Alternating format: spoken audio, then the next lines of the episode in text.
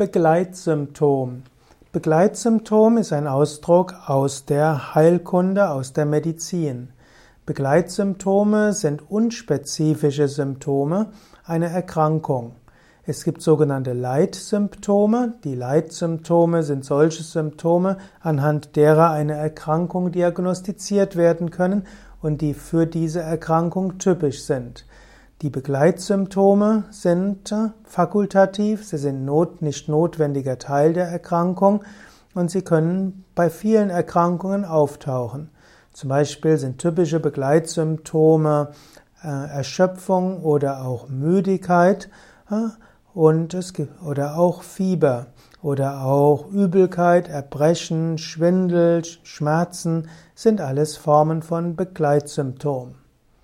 Begleitsymptome in der Homöopathie. In der Homöopathie sind Begleitsymptome äh, zeitlich gemeinsame Symptome, die aber örtlich getrennt sind vom Hauptleiden.